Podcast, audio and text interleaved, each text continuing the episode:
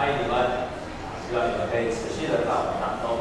中山教育是个很棒的教会，啊，棒的不只是很好的、漂亮的礼拜堂，还包括人也很棒。阿们吗们。跟所有的说，我们的人比教堂更棒，啊。我报告两件事情，第一件事情，啊，从明天开始。一月一号开始，我们将会有一个啊连续二十一天的早祷。这连续二十一天的早祷是从六点半开始，一直到七点半。那你可以照你的时间，如果你没有办法六点半到，你也可以七点来，也可以。啊，就照你的时间，然后七点半结束之后，你就可以去上班了。如果方便的话，我会鼓励你六点半到七点半来到我们当中。但是如果真的不方便，你也可以七点来也可以。甚至如果你觉得真的还是没有办法，你七点十五也可以来。七点十五也可以来，啊，如果再真的没办法，再真的连七点十五也不能够来的话，也没有关系，那你就不要来了，啊，来了就要结束了，啊，到七点十五以前，如果你都都可以来，那来的时候即使十五分钟祷告，你就可以去上班了。那为的是在二十一天当中建立我们有祷告的习惯，因为最近我从很多的弟兄去的时候发现他们之所以会软弱，都是因为没有祷告，所以我们。兄弟以外，我们也需要过祷告的生活，而且要每一天的祷告。我们已经请很多弟兄姐妹来做见证，当他祷告的时候，他就有能力，而且他祷告的时候，他会看到事情神来改变他。所以鼓励你，如果可以的话，欢迎来参加祷告，就在这个地方，在食堂六点半到呃到七点半。第二件事情，我们今天他不是穿的这个样子，这是我们有门徒训练的毕业典礼。啊，我们过去呢，就真的是一年三个月，但是从去年的开始，我们改成两期，啊，一年有两两两季，那两季之后呢，所以是两年的时间，啊，所以以后我们的训练是两年的时间，也鼓励弟兄姐妹，鼓励弟兄姐妹可以来参加这个门徒训练，从今年的三月，明年的三月开始，我们会有新的一个养育班，啊，每一个人在经历养育班跟门徒训练的时候，都会经历到很奇妙的。发生，等一下我们也会邀请啊毕业生当中一位来做见证啊，所以鼓励各位可以预备你的时间。我们门徒训练的时间都是礼拜六的上午，啊礼拜六的上午啊，所以如果你把那一段时间腾出来啊，两年的时间就可以完成这个训练。在过去几个礼拜，我不断的分享到要管理财务啊，除了我从我的心里面真的。很渴望，尤其我们二场很多都是社青，我真的渴望我们这些社青的弟兄姐妹，在很困难的时代，仍然能够享受神的供应。特别最近蔡英文总统在年终谈话的时候，他希望基本工资年到可以到三万，但是我相信你也应该明白一件事情，要等到政府做决定，然后到民间的企业真的把你调到三万，恐怕要很长一段时间。我不知道你能不能等到那个时间，啊，所以我觉得神仍然要在非常困难的时代要赐福给我们。可是我们有我们当尽的责任，我们必须先学习一个成为一个好的管家，要不然上帝赐福给你的时候，你也没有办法守住这个钱财。弟兄姐妹，你知道吗？在圣经的当中，你知道有多少节的圣经节谈到神的所谓金钱跟财富吗？你知道多少节吗？当我在研究这个主题的时候，圣经中谈到祷告大约有五百多节，谈到信心也有五百多节，可是谈到金钱、谈到财务，一共有三万一千一百二十四节，而且一千一百八十九章都在谈到这个，所以可见圣经并没有避讳要去谈钱财。而且还鼓励弟兄姐妹要成为一个好的管理钱财者。连耶稣的比喻一共有三十八个比喻的当中，有十六个比喻，将近一半都在用金钱做比喻。所以可见，为什么犹太人他们成为那么全世界会理财的人？因为圣经的教导。所以我们成为神的儿女，不管你是犹太教徒还是基督徒，我们也要学习好的理财，好的管理财富。你看看。前阵子韩国的总统叫什么名字啊？朴槿惠，他是为什么下台？因为钱财的关系。然后我们再看看台湾之前的陈水扁总统，也是因为金钱的关系而下台。可见一个财富、金钱如果没有管理好的时候，一个家庭没有办法维持，一个公司没有办法好好维持，一个教会也没有办法好好维持，连一个国家都会因此总统必须要下台。可见金钱的管理在我们的信仰当中非常重要，因为你的钱财在哪里，你的心就会在哪里。那今天我分享的第一个提醒，你的财务管理要以神为中心，而不是为了贪婪。你的财务管理不是为了你个人的私欲的贪婪，而是要以神为中心。我在前一阵子参加，前一阵子在参加我高中的高中的呃同学会，我们已经二十几年的同学会，高中开始到现在。回去之后，有一个人就突然问我，他就突然跟我说：“啊，叶牧师啊，对的，他叫启祥。啊，启祥非常感谢你，他在赖的群组上，启祥非常感谢你。那时候有传福音给我，到现在都还记得。其实我已经忘记了我传福音给他。他是我是三十七啊，他是三八，希望变三八了。那个三八就跟我说，很感谢你在我高中时候有跟我谈信仰，我还记得那时候跟我谈福音。”有这个时候，另外一个人就传了，又传一个简讯在赖的群组上，他就跟我说：“你那个时候为什么没有传福音给给我？而且我们毕业之后呢，我们又一直在同一家公司工作，那个时候怎么连跟我谈信仰都没有谈到？”我就突然怪起我来了。我就跟他说：“因为那时候刚出社会，赚钱都来不及的，哪有时间谈信仰？那个时候的刚好真的是这样。但是那个时候的心境，我相信反映了你现在的心情。你现在头脑所想的。”都是在想要赚钱，所以我生气你的工作也好，我生气你的财务也好，你一定都是想我要怎么好好好好的赚钱，阿妹吗？这种事情不用阿妹，不是不好的事情。但是我相信你大概跟我那个时候毕业的时候完全一样，你很多的心思意念都在集中在财务上面。但是弟兄姐妹，我今天一定要彻底翻转你这个观念，你一定要把上帝。当做你的第一优先的考虑，阿们吗？我要再一次说明，我要再一次的强调，我今天要翻转你第一个观念，你要把上帝放在你人生的第一位，而不是财务是第一位，可以吗？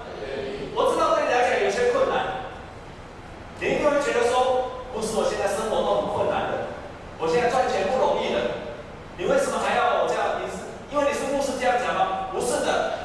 在今天的讲道最后结束，我会告诉你一个活生生的例子，所以我要再一次的强调，我们跟左右的跟他说，你要把上帝摆在你的第一位。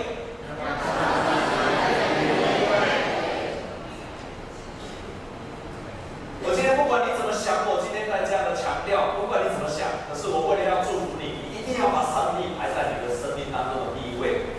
今天所在在谈的圣经的当中，告诉我们说。贪财是万恶之根。如果你贪恋了钱财了，你就会引诱，而且离开了真理。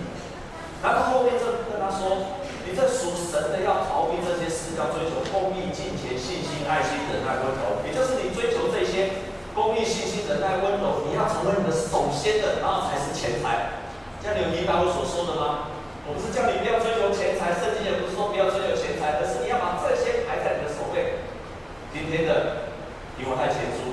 后面他继续说，为什么你不可以把钱财当做你的首位？因为他后面继续说，在我们今天所读的圣经没有提到，但是同样的出处，提摩太前书六章十七节说，你要嘱咐那些今世富足的人，不至高，不要倚靠无定的钱财，要依靠那厚实百物给我们享受的神，又要嘱咐他们在行善有好事上富足。跟他提醒三件事情。如果你把财务当做你的最优先的考虑的时候，你会落入三种情。第一个，你会骄傲，你会因为有钱而骄傲，这是第一个危机。第二个，你会开始依靠钱财，不会依靠上帝，这是第二个危机。第三，你开始不会做好事了，你开始不会做善事。这是在圣经里面三个提醒，所以他回到原点说，你要追求公义、敬虔、爱心、忍耐，还有温柔。圣经中有一个非常大大蒙神祝福的，叫做亚伯拉罕。这个亚伯拉罕就是一个真正有爱心，而且有忍耐的人。当他的侄子罗德他们在那个时候都在放羊，在养羊的时候，罗德跟亚伯拉罕。这个阿贝他现在什么？他们所养的羊水不够喝，彼此在争那个水源。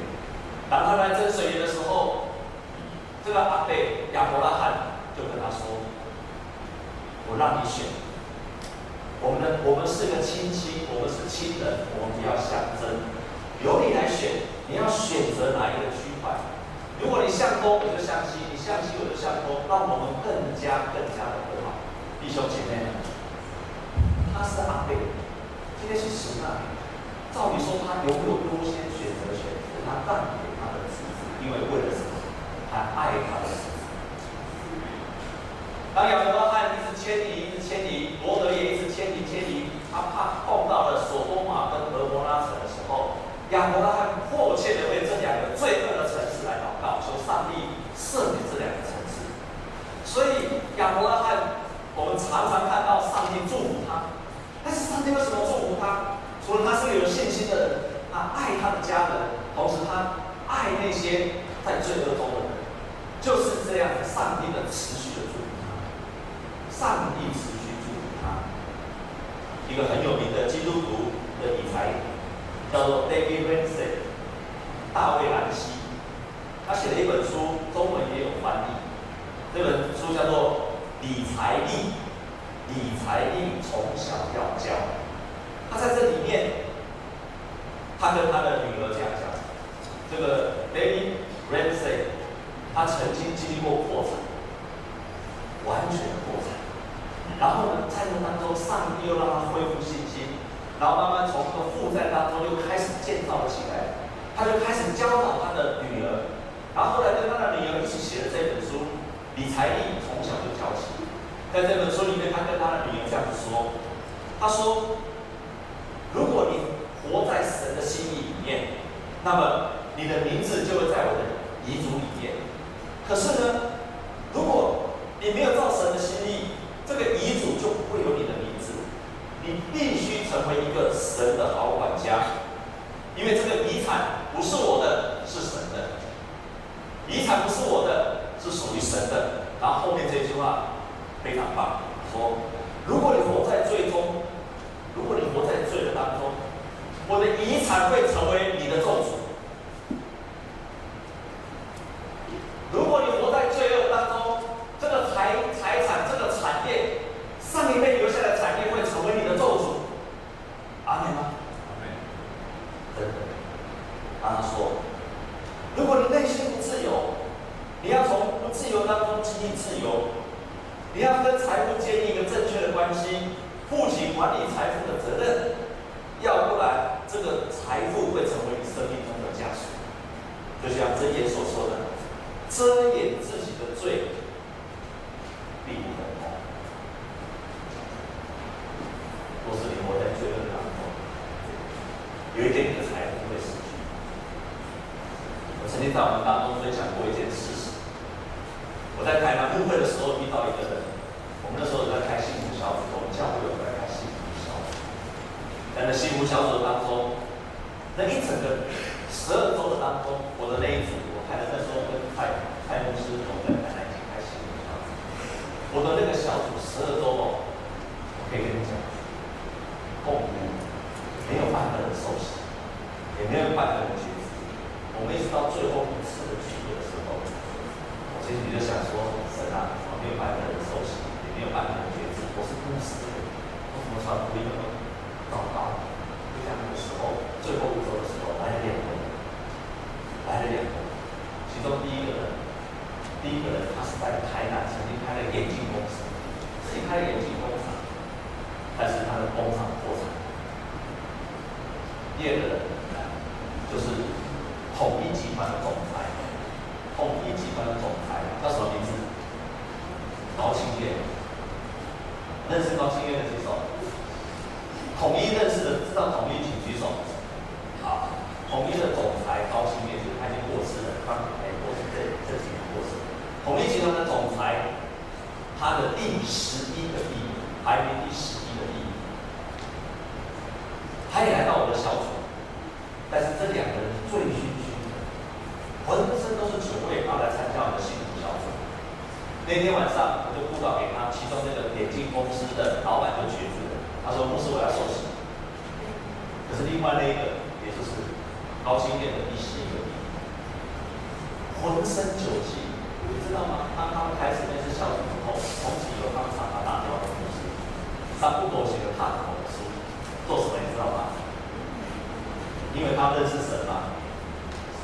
牧师啊，牧师，来来来来，我们哦，等下下午中午的时候，我们又要喝酒，牧师你就过来吧。一天到晚找我去喝酒。然后喝完之后呢，他就跟我说：“牧师，我晚上又有约了，我们再去喝酒。”我才知道他的人生他一直在喝酒，一直在喝酒当中。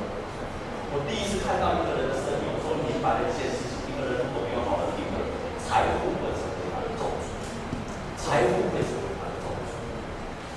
在这一周里面，我们教会有一个淑慧姐妹，啊，可能各位不太认识这个姐妹，淑慧姐妹。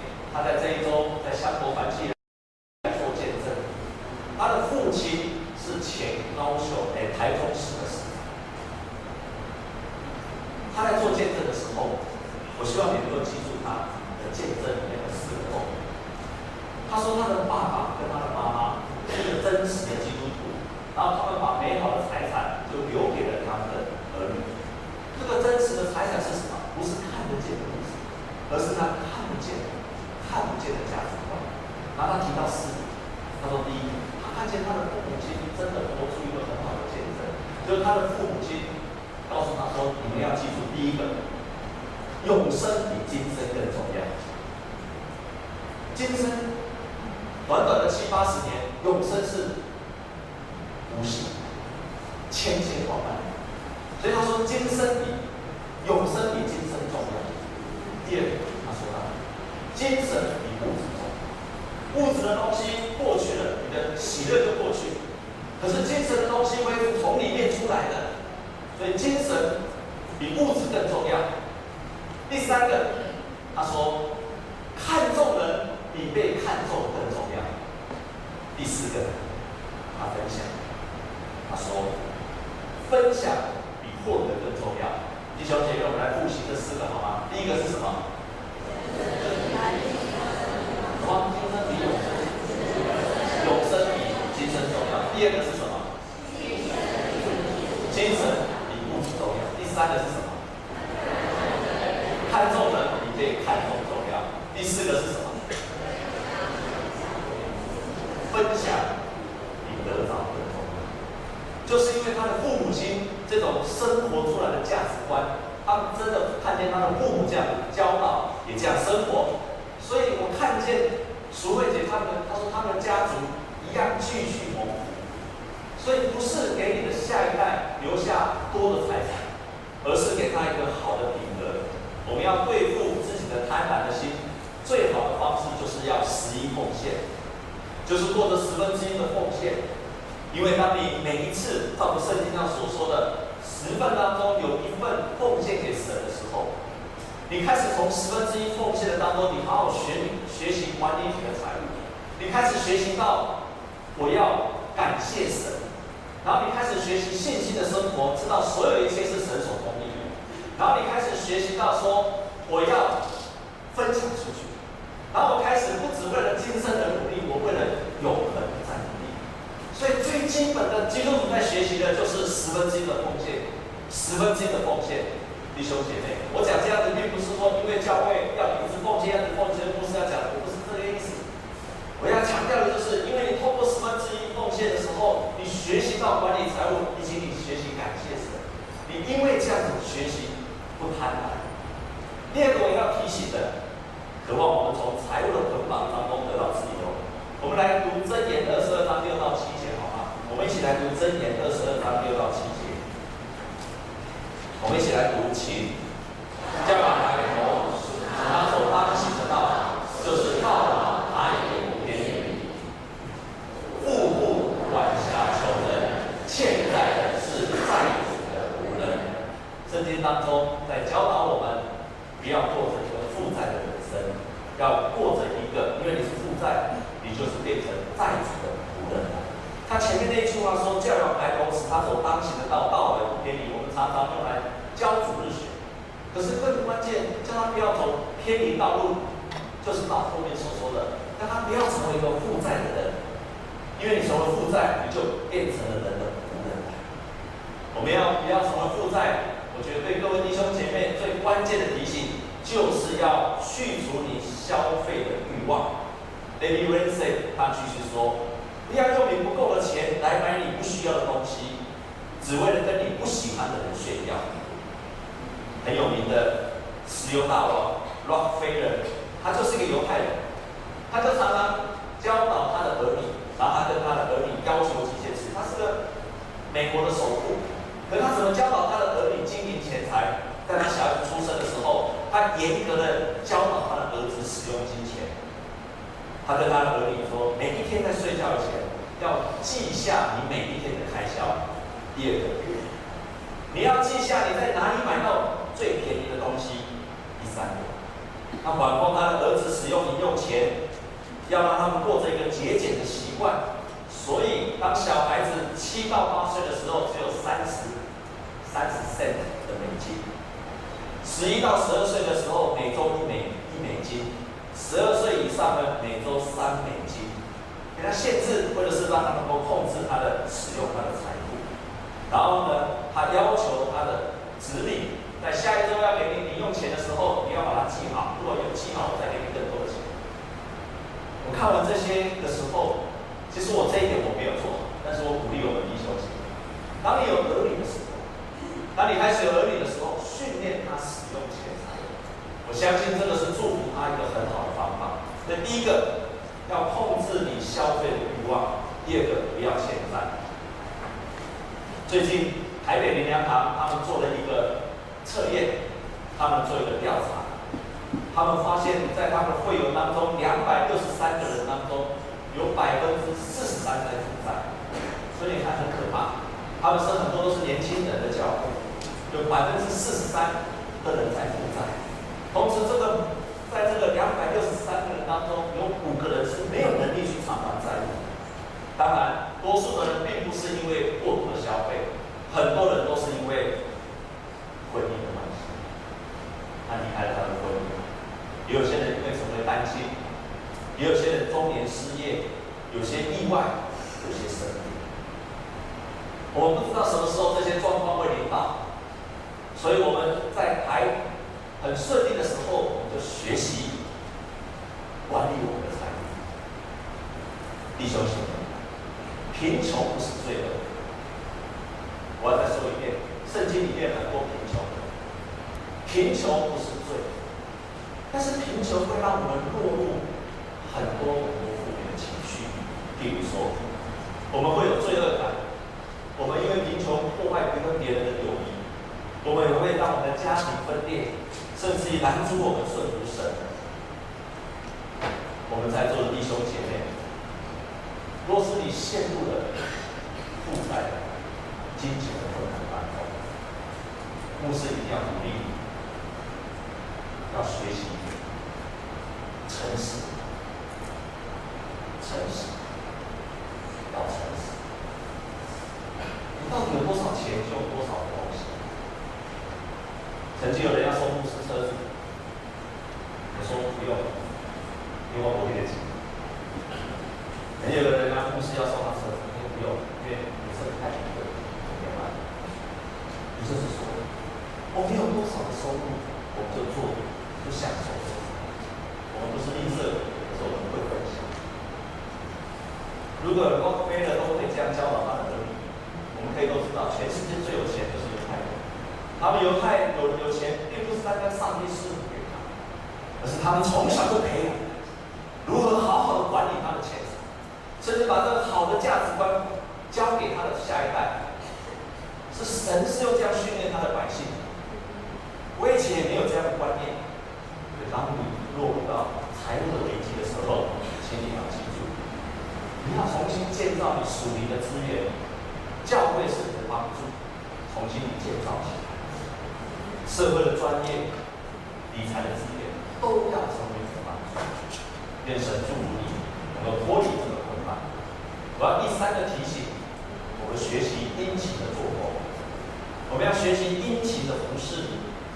勤劳的人。我们来念今天的其他两处的经节，箴言十二章二十四节，箴言十二章二十四节，我们一起来读，请。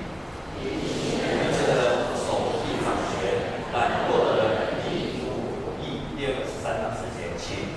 懒惰的人羡慕却无所得，殷勤的人必定得丰裕。不断的提醒，你就算很想要得到钱，可是你没有殷勤，你不可能，不可能的。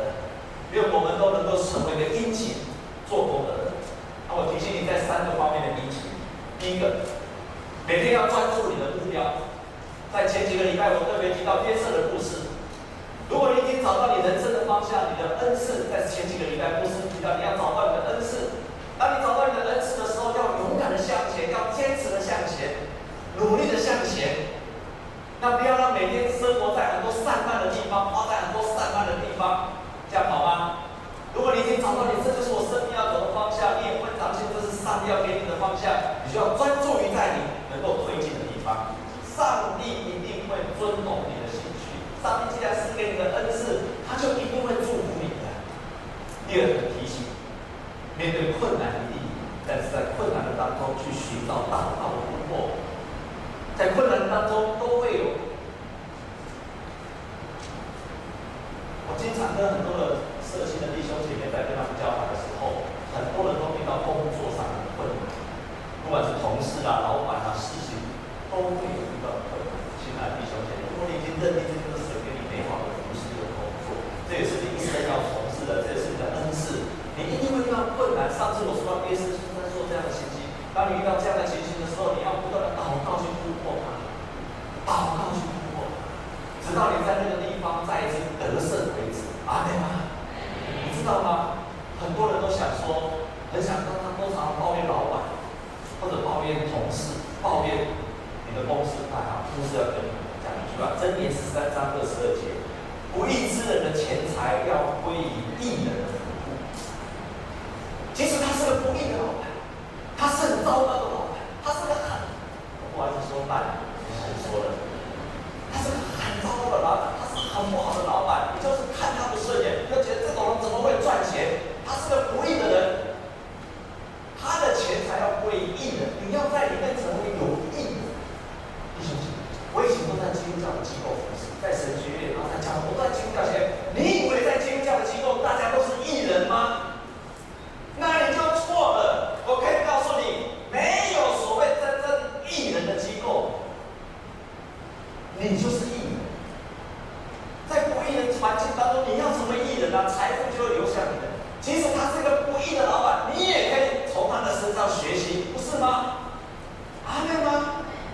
所以我要改变你今天的一个观念，就是说，不要老是嫌东嫌西嫌东嫌西，没有意义的。如果这个老板不好，你就从他身上学习到好的东西嘛，这样可以吗？可以。我好像不太赞成的样子。我好像不太赞成。阿妹吗？这个声音看起来就是很勉强。真的，我没有骗你的。我举一个实例，我真的举一个实例，我可以举很多的例子。我以前服侍的是一个基督教的机构，里面是乱成一团。老板，我觉得他比我，我比他更聪明。我都跟上帝祷告，上帝，为什么我到这个机构？为什么就这样机构变成这样子？上帝啊，为什么我比我的老板聪明？我老板可以赚比我更多的钱。可是后来我感觉，他能够当社长。开始学习然后我开始立志，这个公司要因为我开始成长，要开始负债当中成长。你要有这个 key 点，你要相信你在哪里，神要使用你。然后我一个同事，他是我的下属，他有一天来跟我讲，他说：“牧师啊，我们这个这个这个组织怎么讲的香花香天香，但还不行。”我就跟他讲一句话说：“兄弟，今天有人找你来做事情，他付你薪水。”然后呢，他放手让你做，多好多好的机会，而且哦，这个公司越烂越好。他问我为什么？因为哦，你你只要做好，马上可以看出成绩，对不对？你马上好好做，你就可以看到成绩。然后老板不好，授权给你，你只要好好做就够了。亲爱的弟兄姐，我们第一年去的时候，我们是到年终的时候，薪水是左拐要减半薪的，发不出薪水来，要减薪的。可是我们立志要把那个做起来的时候，到后边我们越做越好，越做越好，要这样的例子。我们跟左右跟他祝福，说在坏的公司，你要兴旺你的公司。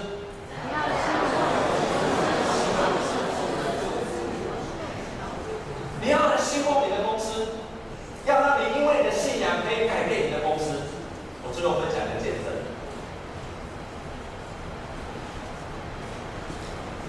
一九九一年的时候，我被派到台南去，啊，认识一个高中生，那个人叫做周命昌，他也是台神之前的牧长的太太的。你知道在七美那个地方，他的爸爸就是我们所谓的外省老人。爸爸跟妈妈在他国中的时候就去世，然后在七美那个小岛，实际上是很难发展，他也不会太会读书，所以说读澎湖水产学校。可是我印象非常的深刻，他常常常常我们骑着摩托车到海边去的时候，他就跟我说：“牧师，啊，那是我的师傅。”说叶传道，有一天我要成为一个很棒的厨师，有一天我要成为很厉害的厨师，然后我要帮助很多人。他常常到海边的时候就跟我讲这样，那时候他才高高一高二的学生，他就常常跟我讲这样的话。那时候我听了就听了，我也不以为意，但是这个孩子真的很不简单，他的环境，他的环境没有把他，没有让他整个堕落下去。从那时候开始，他毕了业之后来到台湾，然后一开始不知道做什么，他也没有机会去学厨厨艺，所以他也送报纸，他也打工，他也就是一直在寻找自己的道路。终于他找到了，他就在高雄一家很大的饭店开始学做日本料理。他这样子说，他这样说：“我比别人早两个小时到公司，我比别人最晚下班。”他是这样的一个经历。有一天。他的老板跟他说：“我要送你到日本去，我希望你到日本去学拉面，去学拉面，去学日本料理。你要钱哪里来？好几百万的学费从哪里来？但他这是就是他的意向。就他从那天开始，在上班以前他就去送报纸，上班以前就送报纸，然后在餐厅里面工作，就这样赚。一年之后，他赚到了学费，他真的到了，真的到美，真的到了日本去。”然后在那个地方，在那个地方，他坚持一件事情，信仰是他的首位。他当兵的时候继续去教会，然后到了日本，第一个就找教会，在日本的那个教会那个地方，他到那个地方去的时候，他到那边学费交完了，也没有生活费了。感谢神，在教会的人有一个人开了拉面店，就叫他在那边服侍，他就继续在那个地方工作，这样完成他的学业。两年完成学业，接下来五年，他就继续在日本的餐厅里面做工，后来回来台湾。当回台湾之后，现在在台中赞岐拉面，在台中非常有名的拉面店，他在那个地方开始。我最近看，为什么？其实我们二十多年没有联络。我是最近看到 TVBS 访问他，中东升电视台访问他，各大媒体都在拍他的节目，我才知道哇，原来他已经二十多年没有见了。当初跟我在那个澎湖的沙滩边，那个小孩子还在跟我想说，不是啊。哎，我以后要成为一个很有名的人，如今他的梦想。我听了他的访问，心里充满了感激。然后他的方面，他要求最好的材质，现在是安排非常非常的干净。他说他坚持用最好的。看到很多人有需要的时候，他就让他到他的店里面来学教导他。请来，李小姐。只有当你的生命被兴旺起来，你就有能力去荣耀神，你就有能力荣耀神。管理财务也好，当你的生命兴兴旺起来，朝着你原来的梦想持续的努力的时候，直到有一天你被兴旺起来了，你就可以大大的荣耀神。我多么渴望，中山教会的年轻人，在这一波的这么所有的环境都告诉我们。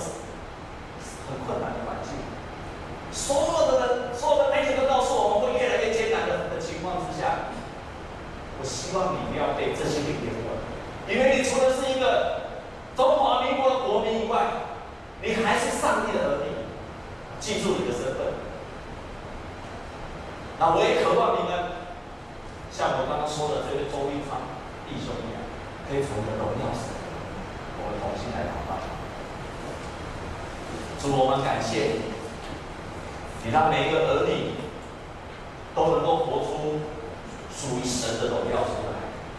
你为了要让我们活出荣耀，你赐给我们各样的所需要的一切。正如你的主祷文里面告诉我们的，日用的饮食要亲自赐给我们，让我们免于一切的试探。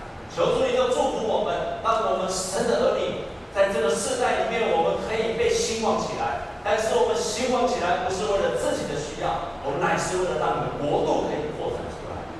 求你大大的使用我们，也借着今天的分享，让我们成为一个世上好的管家，成为好的管理者。我们将祷告。